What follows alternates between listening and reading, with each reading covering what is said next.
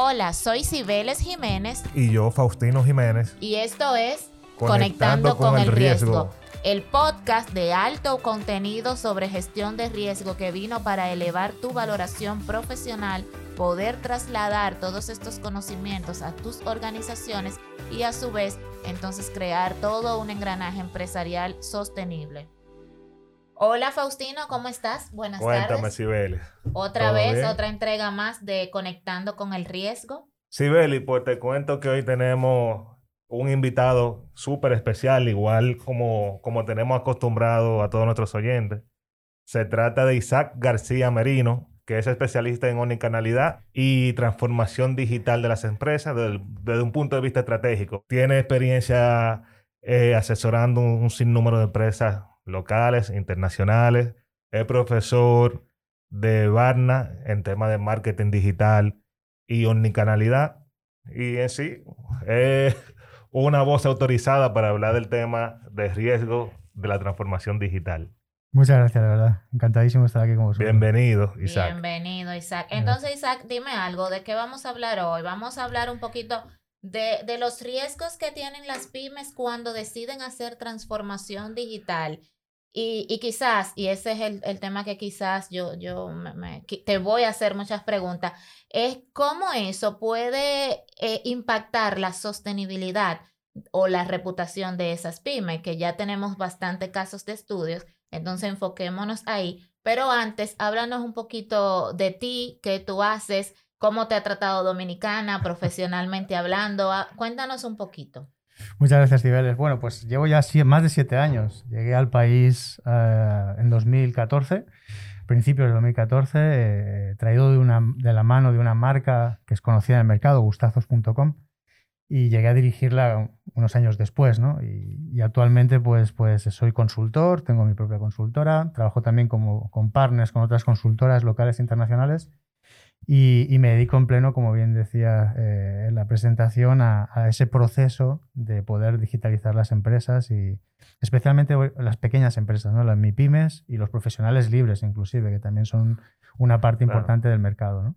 también son sujetos a transformación, ese público independiente, ese empresario independiente. Así mismo, es muy importante para ellos comprender, ¿no? porque las empresas tienen normalmente, normalmente, ¿no? Presupuestos más organizados y más capaces de, poner a disposición de sus necesidades y el profesional libre pues tiene que ir manejando una serie de, digamos, de, finanzas diferentes que, sí que impactan más negativamente en su vida personal y familiar y por eso cuando tienen que pensar en ese proceso de digitalizarse pues se lo piensan dos veces. ahora mismo, ¿es una elección o una obligación? Bueno, yo diría que es una obligación. Lo que pasa que es como todo. Va a depender un poco de la industria en la que tú estás trabajando y enfocando tus, esfuerzos y especialmente va a depender también de los objetivos que tú quieres lograr. Es decir, hay personas que pueden tener una curva X y decir, bueno, voy a trabajar a medio plazo, teniendo muy claro qué objetivos o qué microobjetivos voy a conseguir en el corto plazo, y otras empresas que por su estructura, el mercado en el que están desarrollando sus eh, objetivos, etcétera, pues tienen que hacerlo ya, si no lo han hecho, porque entonces van a quedar relegadas por su competidor. Al final todo el mundo está mirando al que hace el otro, ¿no? O sea que es obligatorio o, yo estoy condenada a, a, dejar de existir como empresa y ahora tú pusiste un puntito más como, como profesional también. Es que ese concepto obligatorio, eh, y, ahí me meto un poco en lo, que, puede llegar a suceder, ¿no? Estamos hablando de las vacunas últimamente y todo lo demás. Es como lo, impuesto es complicado, ¿no? O sea, al final lo importante es entender lo que significa eh, generar una transformación cultural y digital en tu, modelo de negocio, en tu, vida profesional, y a partir de ahí que tú misma, tú mismo, perdón, puedas decidir sobre la obligatoriedad de esa circunstancia. Pero claro, si lo hablamos en cordial así en un idioma más cordial, pues diría que más vale que sea obligatorio que no que te lo impongan, que es muy diferente. Y qué bueno que tú tocaste ese punto, Isaac. Y, viene una pregunta. La pandemia eh, aceleró todo el tema de transformación digital, como bien tú has dicho, aplica para todo el mundo, pero, pero la mente la cultura va a esa misma velocidad en la que me está exigiendo el mercado esa transformación? Bueno, aquí yo hablaría de ese concepto de procrastinar, ¿no? O sea, hay muchas personas que al final van dejando, van postergando, vas postergando y la procrastinación llega a un punto donde eh, queda absorbida por el tema de no desaparecer. Es decir, o si no quieres desaparecer, deja de procrastinar, ¿no? deja de posponer lo inevitable. Entonces llegamos a un momento donde la pandemia lo que está haciendo por el contactless, ¿no? por la falta necesaria de no tener contacto entre personas para evitar el contagio, obligar a tener como prioridad los canales digitales. Pero no significa que el ser lo que llaman los gringos digital first, ¿no? sea la única opción que yo tengo a disposición para poder generar resultados, ¿no? para poder conseguir mis, objetivos. Con lo cual, en, ese, en esa forma de interpretar esa transformación, lo, importante que debemos tener en cuenta como empresarios o como empresas que, que debemos tomar esas decisiones es que no nos olvidemos que cuanto antes empecemos a hacerlo, antes podremos conseguir lo que el mercado nos está demandando. Entonces estamos en ese periodo en donde yo creo que después de un año de pandemia no debemos dejar de, que la procrastinación, por miedo, por lo que sea, nos invada hasta hacernos desaparecer. Ok. Y una pregunta, eh, Isaac, que me surge después de eso. Dime, Isaac, eh, directamente. Ya yo eh, alineé mis necesidades de mercado, mi necesidad de sobrevivir, mi necesidad de ser sostenible ya lo alineé a mi cultura y a mi creencia. Entonces, ¿a qué riesgos yo me expongo en el momento no de no transformarme, sino de llevar a cabo un proyecto de transformación digital? Bueno, el primer riesgo que puedes ah, tener es que la persona que te esté acompañando, que esté habilitando esos nuevos procesos para que tú puedas lograr los diferentes, diferentes objetivos que tiene el proceso de transformación cultural y digital de una empresa o negocio, organización, etcétera, es que no se haya mapeado adecuadamente esa necesidad. Entonces, por eso yo siempre digo que el equipo, no la persona, el equipo que esté detrás de una transformación cultural digital debe ser multidisciplinar. Tiene que haber personas de procesos, tiene que haber personas de negocio, tiene que haber personas de cultura organizacional. Si no tienes un equipo multidisciplinar con esas tres aristas que son las más importantes, te va a fallar algo. Entonces, cuando llegues al mercado, el mercado te lo va a poner en evidencia. Te va a poner en evidencia que tu cultura no ha llegado al paso necesario, te va a poner en evidencia que la tecnología que has elegido no consigue los resultados que tú esperabas, o te va a poner en evidencia que el negocio tambalea como si no hubieras entrado en una transformación real. Entonces, al final es tener muy claro cuál es el mapeo de lo que tú necesitas hay algún tipo de organización empresarial o empresas que en función de su estructura, dimensión, necesidades o si son organismos locales o internacionales que requieren de un empujón mucho más fuerte en alguna parte, ¿no? Es decir, bueno, vamos a empezar con procesos, ¿no? Porque entendemos que es lo más importante. Vamos a empezar con cultura, porque es, es un modelo de negocio muy tradicional, ¿no? Ahí ya es donde tú puedes decir cuál es el kickoff más importante, ¿no? Aunque mi consejo siempre es ir de la mano, es algo muy transversal. Entonces, si tú lo tienes desde el punto de vista transversal, vas a ser mucho más eficaz cuando pongas en, esa puesta en marcha la transformación y, el eje que tú vas a generar para lograr los resultados que tú quieres. Porque al final estamos hablando del mundo de los negocios, es el resultado de lo que tú quieres. Para empujar esa, transformación al interno de una organización, de una pyme, ¿qué es lo recomendable? que dicen la buena práctica? ¿Tener un especialista dentro de la empresa que lo empuje desde adentro? ¿O eh, desplegar acciones transversales donde cada área, digamos, de las tradicionales que tiene una empresa, empujen la transformación.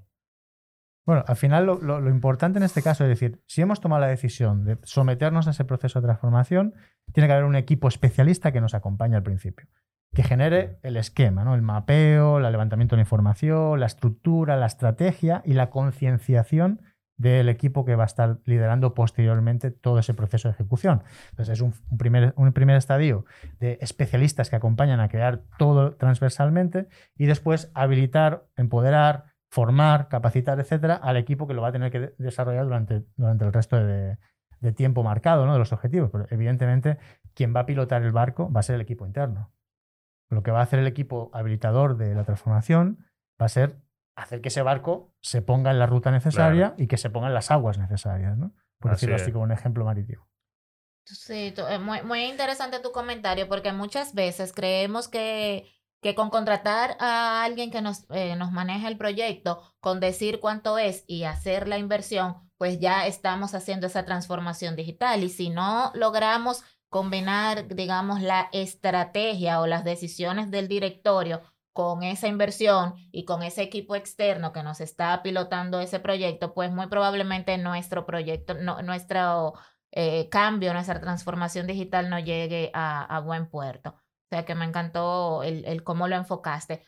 Pero otra cosa, Isa, que me surge así hablando de nuestra conversación, ya tenemos para ir por pasito, ya cambiamos la cultura, ya llevamos el proyecto, pero el entorno empresarial, la industria, el, el gobierno, el país, hablando ya localmente, también está preparado eh, en esa transformación digital que nos llegó tan aceleradamente. Ya se, se, cimentaron las bases, tenemos eh, políticas, tenemos eh, programas de, de, de, apoyo, tenemos, no sé, campañas que promuevan esa transformación dentro de las pymes.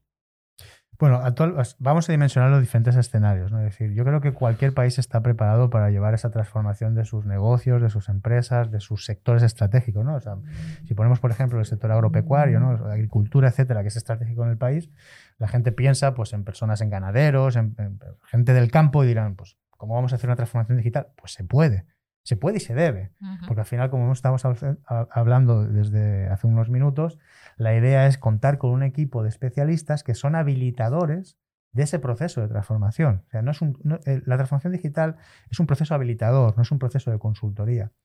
No es, no es, la metodología de waterfall y de... no, no, esto es un proceso habilitador que funciona con metodologías ágiles, que funciona con equipos multidisciplinares, que funciona con un mindset, con una forma de ver las cosas, con unos marcos de trabajos predefinidos. Pero el equipo especialista es el que define cuál es la metodología para cada sector, industria whatever, cuál es el marco de trabajo y una vez que lo tiene configurado pone al equipo a trabajar sobre esos escenarios. Entonces yo creo que el país está preparado de base porque este tipo de habilitación y transformación es necesaria eh, para poder estar al nivel que requiere la pandemia ¿no? y la economía que tenemos actualmente, que es una economía digital, es una economía de la experiencia y que eh, nos está empujando a tener en cuenta esos procesos de cambio. ¿no? Pero sí que hay una fricción, que es que cuanto más tradicional es el modelo de negocio, más fricción genera más crisis interna puede generar y más requiere de algunos especialistas en concreto. Entonces, si tú sabes que es un sector tradicional como es el ganadero, agropecuario, agricultor, etcétera, pon personas que puedan de una, alguna forma impactar más adecuadamente en la mentalidad de los que dirigen esos negocios. Si son una industria como las que existen de, eh, pues, eh, energías renovables, tipo las de Jaina, Gejaina, etcétera, pon personas que entiendan mejor los procesos, y los objetivos que tienen estas industrias. O sea, cada uno va a tener como un, como un, un máster, un, propietario del proceso que va a, enfocar en diferentes eh, especialistas donde tenemos que hacer más esfuerzos.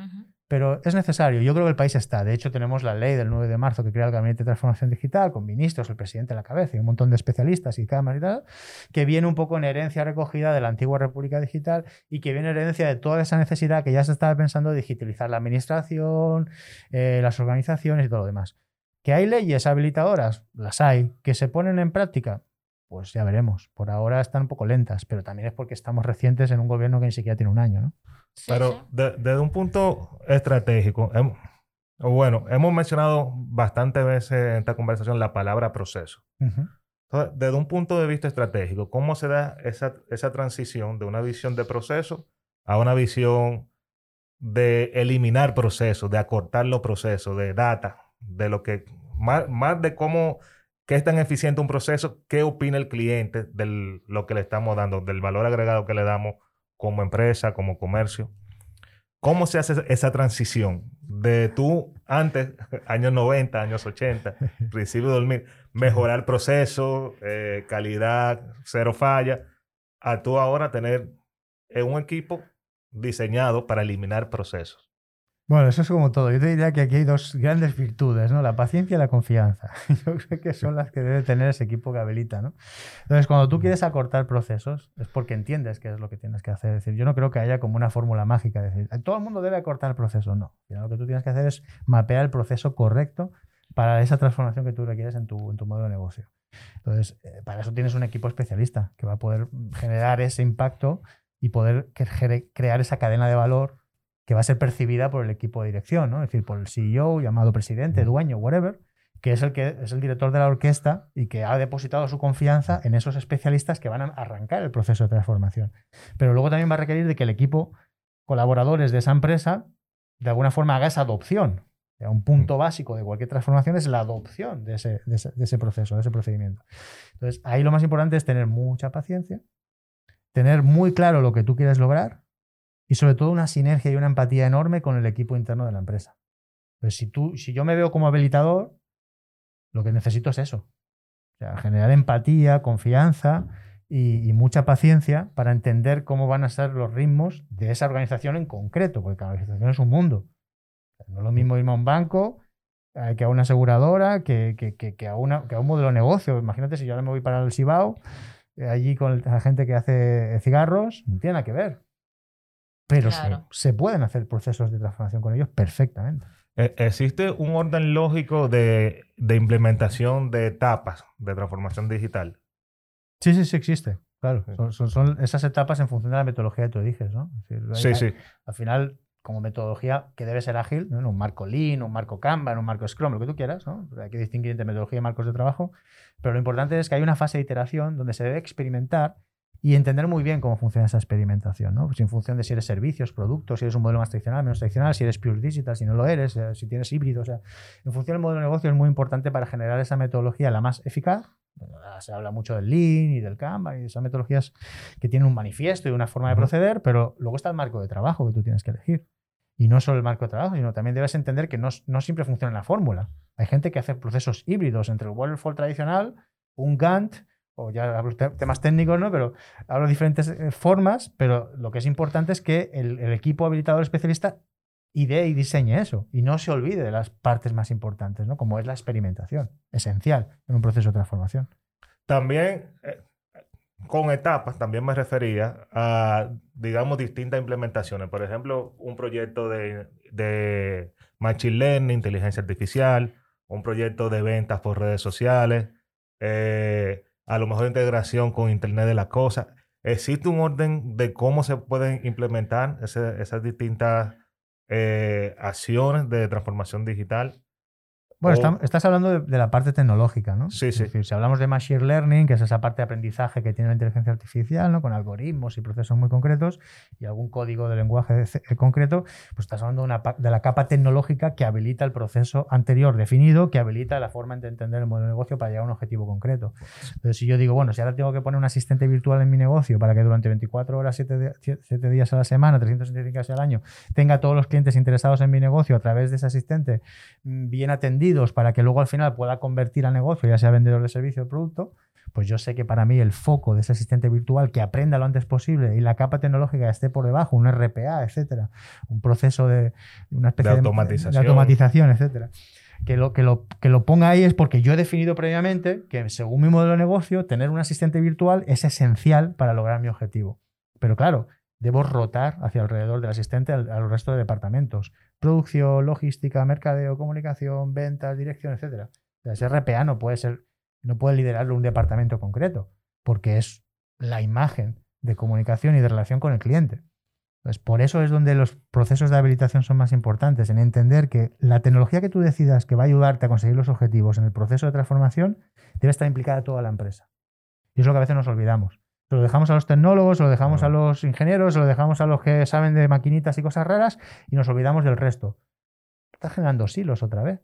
Cuando estamos hablando que el proceso de, transformación cultural digital es un proceso integrador y transversal. Entonces, eso es lo que suele pasar. ¿Por qué? Porque no hay alguien que le haya dicho a esa empresa que eso funciona de esa manera. Ha cogido un tecnólogo, ha comprado un producto, lo ha puesto ahí y venga. O lo que está haciendo el competidor más cercano, lo que está... Eh, eso, ¿cómo yo puedo como pyme eh, identificar cómo empezar mi proceso de, eh, dentro de lo que yo soy como empresa, no porque mi competidor está haciendo esto o aquello, yo irme eh, o, comenzar por ahí, o porque en el sector lo que se está viendo es esto, sino yo soy esto, esta es mi estrategia de, de aquí a cinco años, ¿cómo yo puedo identificar cuáles son mis primeros pasos? Al final se entiende que todo, todo negocio tiene un plan, ¿no? Un business plan, un plan de negocio, un plan de marketing, de mercadeo. Ese plan es una visión a lo que yo quiero lograr, lo que yo quiero hacer, cómo lo voy a hacer, para que... A mí siempre me ha gustado el lienzo, ¿no? El lienzo este de Canvas.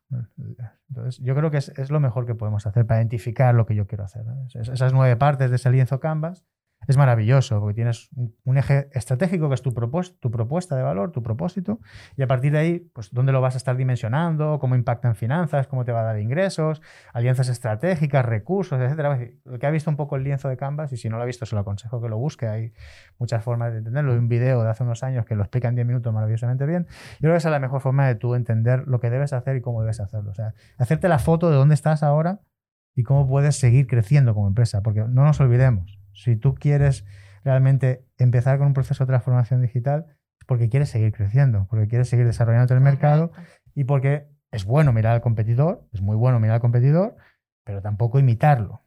Aunque bueno, siempre podemos hablar... Ahí es mi punto. Ese, hay, perdón, interrupciones. hay muchas veces que imitando al competidor hemos logrado buenos resultados. Eh, si, no empecemos a entender cómo ciertos mercados internacionales, como el chino, por ejemplo, siempre la cultura china que ha sido de imitar el otro, de hacer lo que el otro tal, de, copiar cosas que, para traerlas en un, concepto diferente. Eh, tener al competidor ahí está bien. Lo único que, como bien decías, no es cuestión de que la imitación del competidor me someta a mí a una acción en donde yo me veo impactado negativamente en mi propuesta de valor. Si yo quiero tener un eje que realmente se imponga ante mi competidor, tiene que ser un eje de, diferenciación. Y como buen eje de diferenciación es una cuestión estratégica. Y la mejor forma para yo implementar esa cuestión estratégica es mirarme eh, a través de esa, herramienta que yo recomiendo, que es el lienzo de Canvas, porque rápidamente hago una foto de dónde estoy lo que quiero lograr y cómo poder manejarlo de la mejor manera y a partir de ahí implemento mi plan. Isaac, en la transformación digital eh, se pierden muchos perfiles profesionales por, por lo que hablábamos hace un momentito. Se reducen procesos, se cambia el mindset y sabemos el riesgo estratégico que hay ahí. Entonces, ¿cómo yo puedo mitigar esa parte? Mm, ya desde el punto de vista de no perder talentos y de no eh, eh, el costo de oportunidad de yo tener, mandar al mercado profesionales que, yo entendí en ese momento que no eran útiles, pero que definitivamente sí son parte clave de mi negocio. A ver, al final hablábamos antes de la confianza, ¿no? Es decir, si tú tienes un grupo de colaboradores que ahora los vas a, digamos, eh, a poner a, presión o vas a generar fricciones con ellos porque vas a empezar un proceso de transformación digital, lo importante es que, por un lado, eh, a ese equipo que te va a ayudar, le, seas capaz de identificar dónde están los recursos eh, que me van a ayudar, ¿no? ¿Dónde está ese grupo de personas que me van a ayudar? Los, los early adopters de este proceso. Pero eso no significa discriminar a otros. Puedes generar diferentes estadios, diferentes stages, donde tú luego puedas que todos formen parte del, flujo completo, porque al final es una cuestión transversal. Entonces, al igual que hay esa metodología de, la persona correcta en el asiento correcto, que inventaron esta gente de iOS, ¿no? Pues entonces algo similar, ¿no? O sea, busca esas personas correctas para tu postura correcta y vete generando diferentes estadios en el proceso para no discriminar a nadie ni que sientes, ni nadie se siente fuera, pero también para que cada uno aporte el valor que, está, que, puede dar, ¿no? Entonces, si tú tenías a un vendedor que de repente por meterle en herramientas digitales la venta no la puede hacer de la misma manera, trata de capacitarlo, de entenderlo, de dedicarle un tiempo, porque estamos claros que todo el mundo es posible de, hacer, de, ponerle un CRM delante, de, entender lo que es reporting, de que use WhatsApp o herramientas de comunicación con clientes eh, y que pueda de alguna manera, con un tiempo, un periodo, una curva de aprendizaje, entender ese proceso. Pero no, hagas que esa persona pase por el tubo de lo que tú entiendes. Entonces, hay que tener esa, como líder de una empresa a la hora de, someterse a un proceso como este, que genera muchas fricciones, hay mucha confusión, requiere de, sacar de dentro muchas skills eh, soft, sobre todo, ¿no? las skills blandas pues ahí es donde eh, yo le recomendaría a los dueños de empresa, a los que tienen que tomar estas decisiones, que tengan mucha paciencia. ¿Cuáles son los aspectos clave que debe tener esa comunicación con los stakeholders para que se consiga el éxito de una implementación? Sobre todo lo importante es romper con los silos. Yo creo que a todo el mundo se le tiene que comunicar todo. Es decir, siempre hay reservas, ¿no? Hay roles, no es lo mismo un gerente que un supervisor, que un coordinador, que un técnico. Bueno, pues genera un esquema para que cada uno tenga la información necesaria de lo que significa su rol en la empresa. Y también apóyate en personas que sepan de comunicación interna corporativa para que esas, esas pequeñas, digamos, eh, acciones de comunicación interna que pueden ayudar a las personas a tener paciencia, a estar implicadas, a, ese sentido de pertenencia que es muy importante a la empresa, ¿no? esa, forma de, culturizarlo, pues les des un respiro, una bocanada de aire al hacerlos partícipes de eso, no al discriminarlos, ¿no? Porque cuando todo empieza a cambiar y a modificar cosas, la gente enseguida entra en esa faceta de protección, ¿no? De sentirse discriminado, de sentir que no, no cuenta con- amenazado. amenazado, me van a echar, porque llevo 20 años en la empresa, porque yo me dedicaba a vender con mi libretita a mi mascota. Oye, en un proceso de mapeo de, eh, de cualquier cosa en una empresa, hasta una mascota forma parte de un punto de contacto de un proceso. Lo que esa persona escribe para mí vale oro. Porque si me está escribiendo lo que podría traducirse después en una herramienta de un mapa de empatía con un Customer Journey Map? ¿Por qué no? Yo lo que tengo que hacer es atender a la realidad de esa persona, a su rol, a lo que hace y a qué valor tiene dentro de la empresa. Porque si esa persona está facturando 10 millones de pesos de los 25 que se facturan completo, pues es- tiene mucha acción Sí, importante. al- o sea, algo está haciendo bien. algo está haciendo bien, a pesar de que lo haga con una mascota y con una libretita. Entonces, es, es lo que digo, tener mucha paciencia y mapearlo todo muy bien. ¿Qué- Ese, ¿Qué, qué porcentaje a nivel de esfuerzo en tiempo, recursos, eh, o qué ponderación tú le darías al esfuerzo cultural, al esfuerzo tecnológico, de acuerdo a la inversión en tiempo y en recursos? O sea, como qué porcentaje tiene un proyecto de transformación digital en la gente y en los procesos. Bueno, ahí me estás haciendo una pregunta difícil, ¿eh? Porque, bueno, es que al final, siempre yo creo que he escuchado por ahí y he leído por ahí que eh, en, un proceso de transformación cultural digital o transformación digital hay un 70% que es personas y negocio y un 30% que es eh, procesos y tecnología. Pero hay modelos de negocio que se da la vuelta. Que primero hay una fuerte carga de procesos y tecnología, porque a lo mejor es un modelo tradicional que está muy obsoleto a lo que funciona en el mercado y al principio requiere de mucho de definir bien los procesos, de ver tecnología que no existe y que debería existir, como por ejemplo un pequeño CRM, un RP, cosas así, porque aún están con Excel y cosas raras y que no se conectan entre nadie y que nadie puede saber dónde está la mejor compra. Hay, muchos aspectos en la empresa. Que yo creo que no hay como, yo, desde mi punto de vista, es una opinión personal, luego habrá mucha gente que tenga sus identificados sus, sus KPIs y tal, pero yo creo que, eh, aunque ya sabemos que la parte cultural y de negocio es muy importante, cada industria va a tener sus porcentajes. Y lo importante al final es tener bien claro cuáles son los ejes, ¿no? mentalidad, personas, cultura organizacional, negocio, estrategia, luego tecnología, procesos, etcétera, y a partir de balancear cuál es el peso más importante que tienes que empezar a hacer, ¿no? Porque va a depender del, grupo de personas, del tipo de negocio, modelo de negocio, de la industria donde está, cómo está el mercado y de las personas que están ahí dentro. Y, y Isaac, me quedé pensando, estamos educando, porque ahora estamos hablando de transformación digital, porque nuestra generación es lo que está haciendo, está pasando de una etapa a otra, pero la que viene ya viene transformada, por decirlo jocosamente, pero, pero la estamos educando en esas habilidades blandas que tiene que tener, que no, no, no todo es eh, digitalización, no todo es inteligencia artificial, sino ese sentido humano, esa parte empática entre los colaboradores, ese el yo voy a ser un líder, pero yo tengo que lograr que mis colaboradores se comprometan conmigo, porque yo puedo tener la transformación que sea y, y, y puedo no tener éxito si no desarrollo eso. Estamos educando para eso. Es una gran pregunta, ¿eh? porque como padre me ponen un desafío. A ver, eh, a día de hoy lo que, nos- lo que está pasando en República Dominicana es que nuestros niños, nuestros muchachos están estudiando desde casa desde el minuto cero, ¿no? Es decir, desde días antes de que el presidente de la República en aquel momento decretara el estado de emergencia, los niños ya llevan días en su casa por un efecto ya social de miedo al contagio. Entonces, ahí pues eh, hay un gran desafío a, nivel de modelo educativo del país porque aún no estamos generando la fórmula adecuada por muchas circunstancias. Brecha digital, proceso de adopción, tecnología, capacidades, recursos, etc. Y bueno, pues si hablamos de la sociedad del Gran Santo Domingo, pues quizá está más nivelada, pero si hablamos del resto de poblaciones del país, pues quizá ahí es donde encontramos la brecha más grande. Entonces, a día de hoy yo creo que hay eh, ciertas poblaciones del país que siguen teniendo sus valores intocables, es decir, que el niño sale a la calle, que tiene contacto con otros amiguitos, que está estudiando a través del televisor, que mm, quizá aprende de una forma diferente, pero hace lo que puede, que la familia sigue tratando igual y no ha pasado nada.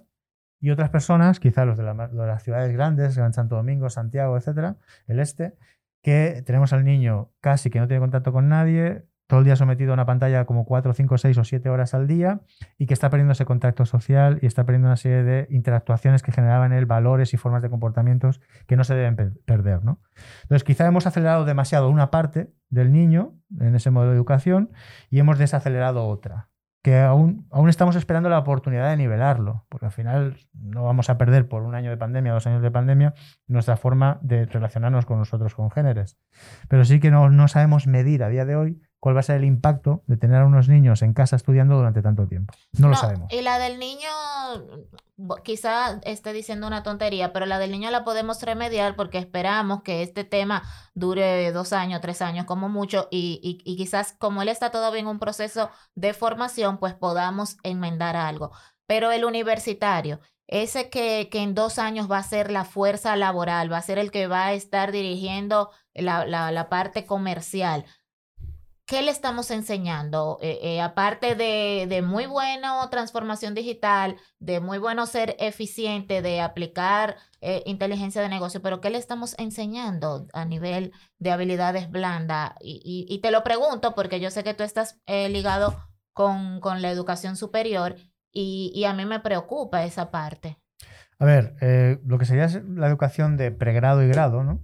más que posgrado, que ya son profesionales, lo que estamos tratando es que esas personas tengan acceso a las materias y a los conocimientos necesarios para el desarrollo de su carrera y de su profesión que han elegido. ¿no? Entonces ahí hay una parte que queda cubierta por el mero conocimiento, que no importa que esté eh, en oración por un profesor en una aula, que esté en oración por un profesor por una pantalla. El problema está cuando la tecnología no me ayuda a lograr eso. Ese es el problema, la brecha digital, la brecha tecnológica. Ahí está el problema real. Porque si todo el mundo tuviera la misma capacidad de ancho de banda, tener un dispositivo donde poder estudiar y tener la capacidad de no perder nunca eso, porque se va la luz o ponerse problemas que tiene intrínsecos el país, pues no habría problemas. Pero los problemas están en eso, porque la educación yo creo que es fácilmente eh, parametrable a esa eh, circunstancia digital. Lo que quizá no se ha podido hacer, porque eso nos pilla a todos un poco así desprevenidos, es que todo el mundo tenga igualdad de condiciones. ya, si ya hay una realidad económica que tampoco genera igualdad de condiciones porque hay universidades privadas y universidades públicas, pues imagínate ahora con ese añadido del sobrecosto y el recurso necesario al, para... Al final se va a convertir en un costo hundido para, para las empresas en, los años que cuando esa masa laboral comienza a integrarse. Ahí yo lo que daría es el consejo de que las personas, los estudiantes, se unan entre sí. Es decir, e-, esa acción del delegado de clase, de los grupos de estudio, que no se pierda se pueden hacer grupos de estudio, al igual que tú coges una aplicación tipo Zoom y te tomas una, fría con tu amigo y tal, no sé qué, y, y bota el golpe, como dicen aquí, pues también lo puedes hacer. Oye, vamos a estudiar conjuntamente, nos vamos a sentar todos delante de la pantalla y vamos a estudiar. Eso para el que tenga acceso a la tecnología. Y el que no tiene acceso a la tecnología, de alguna manera que busque la forma de acceder a esos contenidos que ha impartido el profesor, que, o sea, yo creo que no debemos perder los valores humanos de relacionamiento con el otro, protegiéndonos a nivel pandemia, a nivel seguridad eh, eh, de salud, pero no desmoralizarnos ni desmotivarnos porque no tengo acceso a la tecnología, sino que las propias políticas de educación de pregrado y grado incentiven al estudiante a buscar alternativas que suplan la brecha digital. ¿Se puede hablar de, que, de transformación digital en la educación? ¿O sí, todavía qué porcentaje llevamos? ¿O, qué, ¿O cuánto nos falta?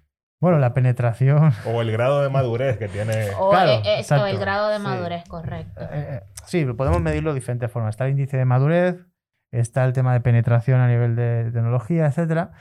Eh, República Dominicana es un país que ha crecido muchísimo gracias a la pandemia en ese aspecto, ¿no? Han puesto un, turbo ahí y la realidad solo la conoce quien está ahí. Es decir, al final el, el estudiante de un punto u otro del país es el que sabe la realidad de la educación de grado, ¿no? Por lo cual, pues yo creo que el índice de madurez va a depender de la zona. Te podría sorprender que quizá hay poblaciones del interior que tienen todo su laptop, su tablet y tal, y otras poblaciones del Gran Santo Domingo que ni siquiera tienen una conexión de internet fiable. Yo creo que va, a depender mucho de la motivación que tenga el grupo social donde están esos estudiantes. eso es fundamental. Por eso toda ayuda es poca. Volviendo al tema empresarial, eh, ¿te ha tocado un sector o una experiencia donde tú digas es más fácil hacer una empresa nueva, digital, desde cero, que transformar esta tradicional?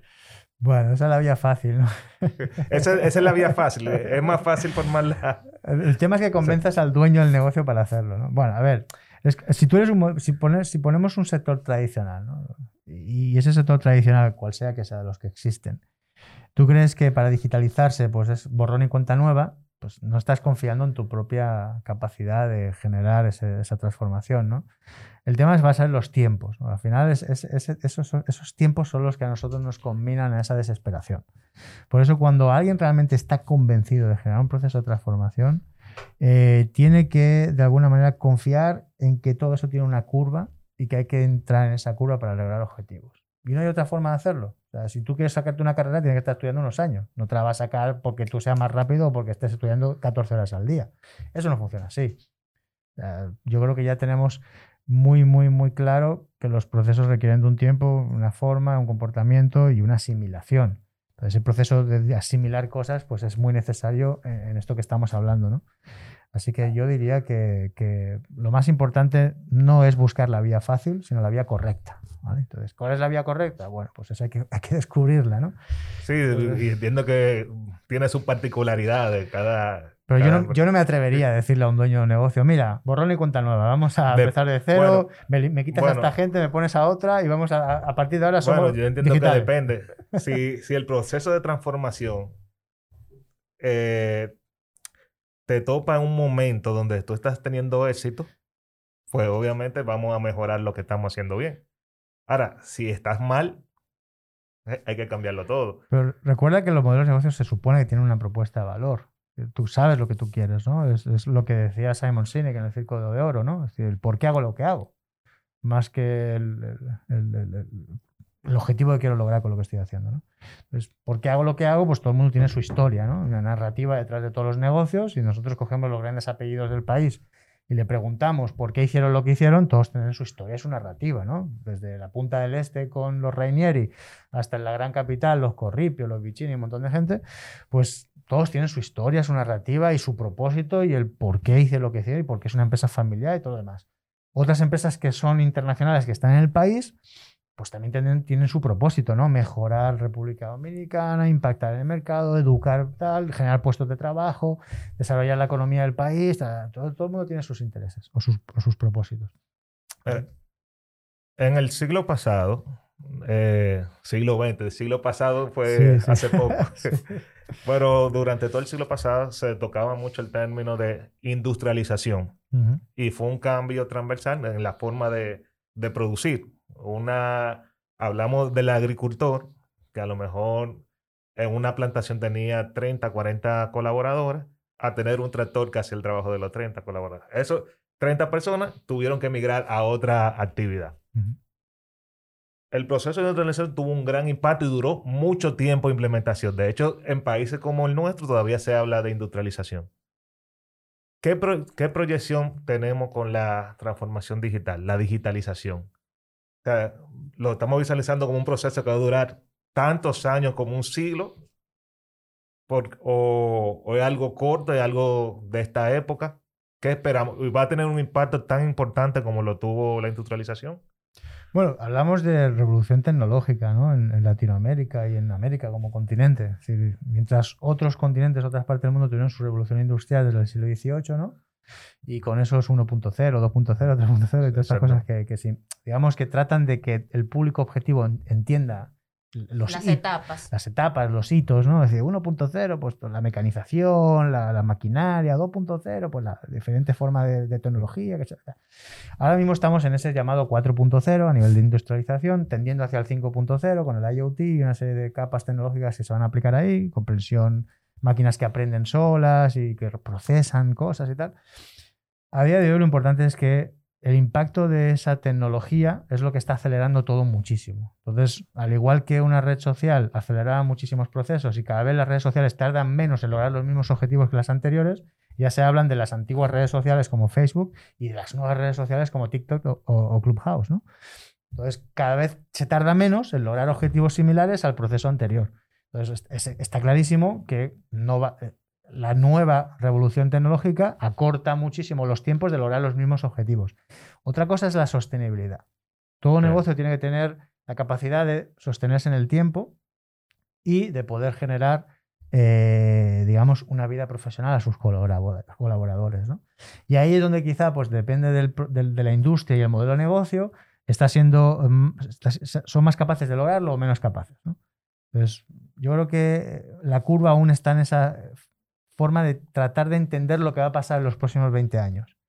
Pero tenemos personas, que son los futuristas, eso, ¿no? que a través de muchas variables tratan de entender lo que va a pasar en los próximos. ¿no? Están ahora los exponenciales, ¿no? que tratan de que todo funcione muy revolucionado con una tecnología que de alguna forma genere esa curva hacia arriba para poder llegar a un proceso que no, no impacte desde lo disruptivo, sino de lo, desde lo diferente. Y a partir de ahí yo creo que eh, mercados maduros o inmaduros tienen la capacidad de adoptar eso siempre y cuando eh, todo esté alineado para poder generar esa adopción. Por eso es muy importante la parte de la mentalidad. Y las poblaciones que están más retrasadas son las poblaciones que tienen más resistencia a cambiar esa mentalidad. ¿Por qué? Por razones X, no sé. Porque no hay buenas políticas, porque las industrias están enquistadas, porque hay falta de presupuesto, de perspectiva, de especialistas que impulsen todo eso, organización. O sea, podemos medirlo de muchas maneras. Pero al final todos queremos que las cosas sean lo más rápidas posibles, lo mejor posibles a nivel de experiencia y de resultado y sostenibles en el tiempo. Pero vamos. Isaac, ¿y ya se habla de, de industrias totalmente digitalizadas?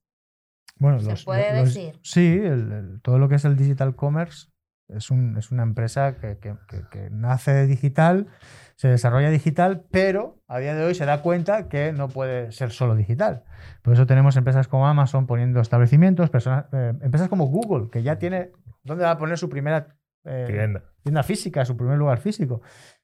Por eso ahí es donde entro el tema que, del cual yo también considero una persona también especializada, que es la americanalidad. ¿no? Es decir, esa experiencia única de, nosotros como usuarios y clientes para que no haya ninguna forma de moverme en diferentes canales. ¿no? Si, yo quiero Google físico y digital, lo tenga a mi disposición siempre. Es una realidad utópica, ¿no? porque evidentemente Google va a ser siempre digital. Eh, de hecho, ya es una marca que forma parte de otra más grande, que es Alphabet, y tiene unas proyecciones a futuro espectaculares que casi dan miedo algunas.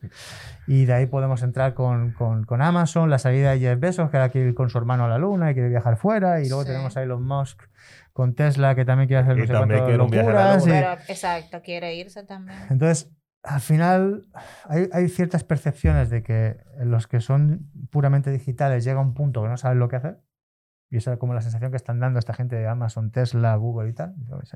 y los Microsoft con los Bill Gates, ¿no? que ahora se separan y parece que cada uno quiere ir por su lado. es un tema existencial, yo creo. Es que al final son personas las que están detrás de todo esto. ¿no? Y entonces, al igual que los Musk hablan su, en su historia de que él era un tipo nerd, geek y tal, que todo el mundo le, daba su, su, cachetada y tal, y que después ahora es uno de los líderes del mundo a nivel tecnológico y tal. Lo importante es cuando tú eres eh, alguien que quiere montar una empresa, decidas ¿cuál es la mejor forma de hacerlo? Con tus herramientas disponibles. Si tú quieres empezar con una mascota, tomar notas de lo que hace tu público objetivo potencial y después lo pasas a un Excel y después de un Excel lo pasas a un SRM, pues ha sido tu ruta para llegar a un punto concreto. Si tú quieres empezar de cero con un CRM, volverte loco y tal, o porque eres habilidoso, hay muchas cosas disponibles y, lo importante es saber cuál utilizar. hay, hay actividades, acciones o, o trabajos que le ha tocado la transformación, digamos, en la mitad del ciclo de vida de, la persona que le ejerce. Por ejemplo, eh, yo me pongo a pensar un fotógrafo hoy en día que hace unos años se contrataba para tomar una foto de alta calidad, un paisaje, o le pagaba una revista, un periódico por sus fotos. Ya no existe. Ahora mismo, cualquier teléfono móvil te hace una foto de alta calidad y también te hace la inteligencia, con la inteligencia artificial te, te quita cualquier imperfección. Ya vemos que hay colecciones de fotos de modelos que no, es, que la, no existen en la vida real, pero que se pintan con inteligencia artificial y se venden como en la página de Stock Photos. O sea, esas personas, vimos el caso de, de, de un robot de, con inteligencia artificial también, que hace el papel de juez y toma decisiones más certeras que cualquier juez, solamente leyendo las leyes que están en un país, si le, si le imputan eh, el caso, puede dar una decisión más certera que de acuerdo a las leyes de ese país. Entonces, ¿qué hacer si te, si te agarra la transformación o tu mercado cambia en ese momento donde tú no estás preparado? Bueno, me has puesto ejemplos muy curiosos, ¿no? Que siempre son debatibles. Ah, Por un lado, me has hablado de la democratización de la tecnología, ¿no? Es decir, cada vez más acceso a un tipo de tecnología que de alguna forma solapa con acciones de otros modelos de negocios tradicionales. Al final, los modelos de negocios van cambiando, ¿no? El, el fotógrafo que antes hacía bodas y bautizos, como todo el mundo decía, ¿no? Ahora, pues quizá lo que tiene que hacer es especializarse en hacer la mejor boda posible o el mejor bautizo posible o la mejor, digamos, retrato de un momento idóneo, ¿no? Y al final aquí podemos ver ejemplos en grandes empresas. Kodak, ¿qué le pasó a Kodak? ¿no? Kodak fue los líderes de los 90, tuvo algunas decisiones muy No acertadas. entendió la transformación de su Bueno, industria fue la, en la ese primera momento. cámara digital. Tomar- tomó malas decisiones, ¿no? Al final, como todo proceso de transformación y que habilita cosas, pues tienes que tomar decisiones y al final no es, no es fácil. A mí está en la piel de los de Kodak en sus años. Pero mira, una de las personas que le dio la oportunidad de la, cámara digital acabó saliendo de Kodak porque no lo entendían. Y después, años después, se hizo de oro porque mm, dio pie a la primera cámara digital. Y ellos entendían que el, el rollo de, esto era su Claro. negocio. Y Era su modelo principal. era su de modelo principal No cuando entendieron realmente la transformación Exacto. de su industria. Tomaron decisiones erróneas. Y eso le pasó también a Blockbuster cuando Netflix le tocó la puerta para, hacer- para asociarse y dijera, "Ah, pero tú quién eres, ¿no? Y al final acabó eh, A en la Yahoo. cuneta y. Netflix es el líder absoluto de esas plataformas de contenidos visual y tal. Son decisiones que se toman. O sea, el ego es el enemigo, y recomiendo ese libro, ¿vale? Hay muchos egos por ahí que lo que hacen es romper eh, negocios porque te dejas llevar en un proceso de toma de decisiones que no es adecuado a, lo que tú necesitas como negocio. Por eso la formación ahí es muy importante, la experiencia es muy importante y el tener muy claro tu hoja de ruta también. Y luego hay cuestiones donde la tecnología pues genera un impacto disruptivo, exponencial, hay diferentes formas de entender esta, esta cuestión de innovación, ¿no? Pero es inevitable. O sea, el mundo ha aceptado que la tecnología está abriendo eh, eh, al mundo posibilidades y a los usuarios, a las personas posibilidades que antes no eran, no- no eran así.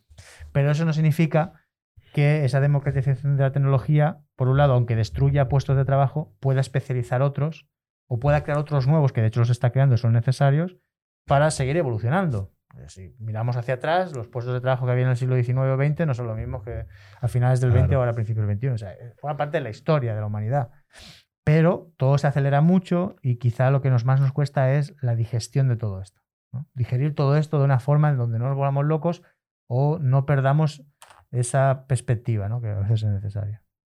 Bueno, pues Eh, eh, Isaac, para ir cerrando, eh, cuando nosotros leemos los informes de riesgos globales, eh, lo, que, lo, lo que los especialistas en gestión de riesgos esperan que pase eh, a lo largo de, del tiempo, dos años, cinco años, diez años, nosotros vemos mucho que muchos de esos riesgos se concentran en, en el tema de eh, crisis social por el tema digital, brechas digitales, el tema de, el tema de educación por la inequidad en, en, en esa, digamos, en ese acceso a, a la digitalización. Entonces, te hago esa pregunta, te la dejo ahí de despedida. Nos estamos enfocando en transformarnos digitalmente y, y luego veremos esos riesgos o, los, o lo estamos tomando en cuenta en esos proyectos de transformación digital, esos potenciales riesgos que, que yo estoy generando con mi transformación, no los de mi empresa al transformarse, los que yo estoy generando con esa transformación.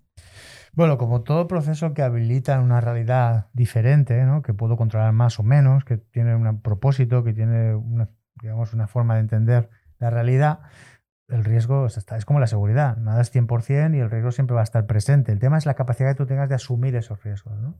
de cómo tú los mides, los mapeas, los pones en una herramienta que te haga sentido para ir controlándolos, ¿no? que es el tema del compliance y estas herramientas que hay de mapeo de los riesgos, de tener en cuenta, de cumplir la ley, de cumplir ciertas cuestiones. El riesgo forma parte de nuestra vida. El tema está en cómo tú puedas adoptar la capacidad de entender cuál es el riesgo al que tú te ves en un proceso concreto. Y el que yo, y el que yo estoy generando. o Claro, sea, tú, tú generas, al igual que nosotros generamos residuos y generamos muchas cosas, podemos crear una realidad de, una, de, de más riesgos, y eso lo podemos ver muy claramente en la seguridad en Internet, ¿no? la ciberseguridad y todo lo demás, Correcto. donde nos estamos olvidando de esa, de esa pata. Todo el mundo habla de negocio, cultura, personas. ¿eh? Oye, pero señores, todo esto debe protegerse.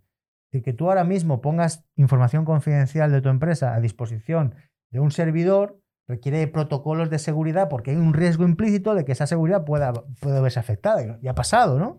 Mírense los casos de Cambridge con Facebook, gobiernos atacados por ciberataques. Recientemente ha sido atacado no sé qué gobierno, que lo leía estos días atrás. O sea, una cosa increíble. Entonces, los riesgos los generamos desde que, como la aleteo de la mariposa, ¿no? La aleteo de la mariposa de una punta genera un huracán en otra.